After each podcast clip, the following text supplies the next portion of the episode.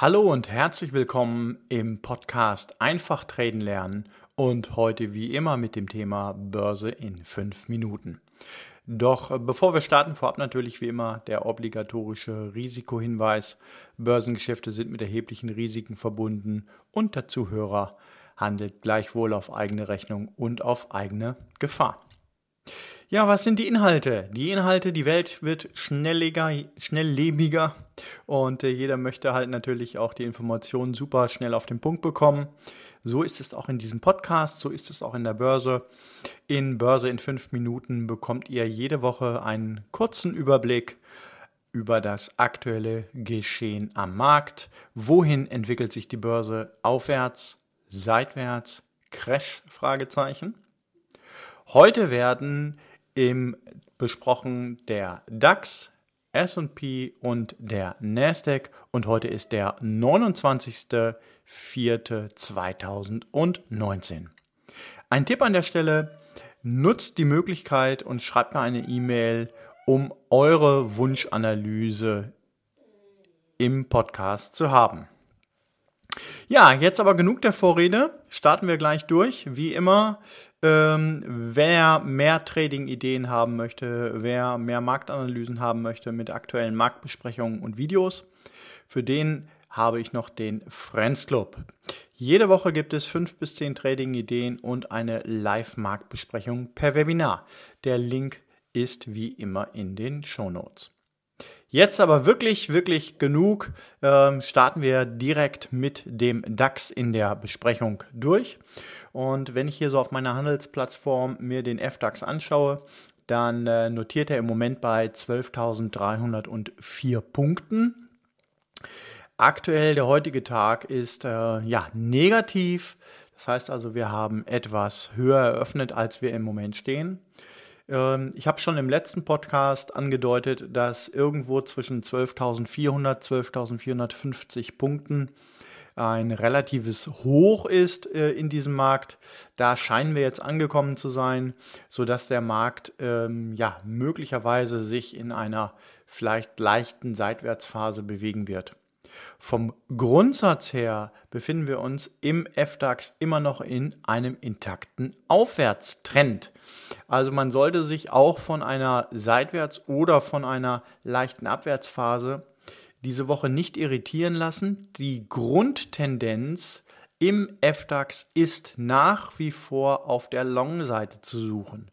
Selbst wenn es jetzt eine Korrektur geben sollte, beispielsweise die bis auf 12.000 Punkte runterliefe, wäre das alles noch im Rahmen des normalen Aufwärtstrends ersichtlich. Ähm, insofern, ja, würde ich das einfach so ein bisschen im Hinterkopf behalten.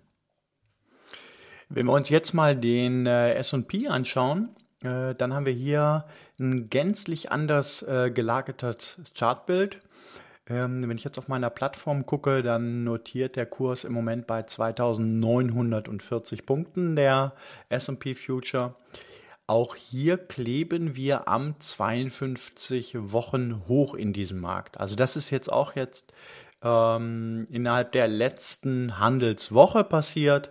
Auch hier kann man sagen, dass sich der SP in einem intakten Aufwärtstrend nach wie vor befindet. Erstens. Zweitens, wir befinden uns an einem 52 Wochen hoch. Ähm, es bleibt spannend zu sehen, was jetzt genau passiert, ob der Markt darüber hinausbricht. Das heißt beispielsweise, wenn wir höhere Kurse als 2960 Punkten sehen, dann wäre es tatsächlich denkbar, dass der SP historisch gesehen die 3000 Punkte Marke ähm, knacken könnte. Sollte sich hier oben eine Konsolidierung in dem Markt bewegen, dann wäre es durchaus denkbar, dass ja im Rahmen dieses Aufwärtstrends im S&P der Markt tatsächlich nochmal wieder runterläuft.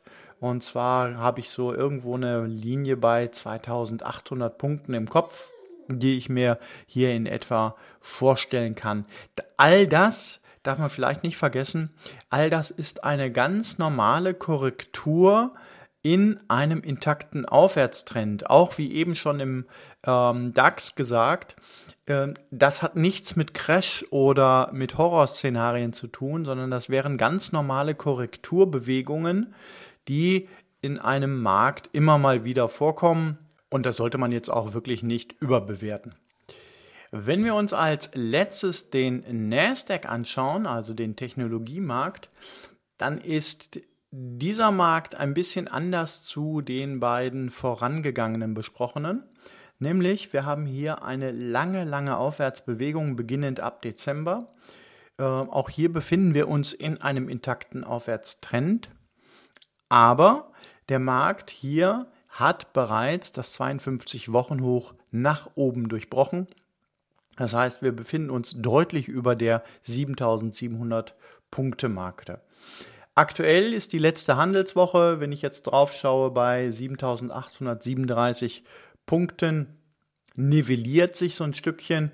Wir hatten eine kurze Impulsbewegung, ähm, ich glaube am Dienstag ist es gewesen, wo der Markt nach oben gezogen hat. Seitdem bewegt er sich in einer Range von 7720 Punkten bis 7840 Punkten in einer kleinen Seitwärtsphase. Das würde ich jetzt aber nicht zu sehr überbewerten.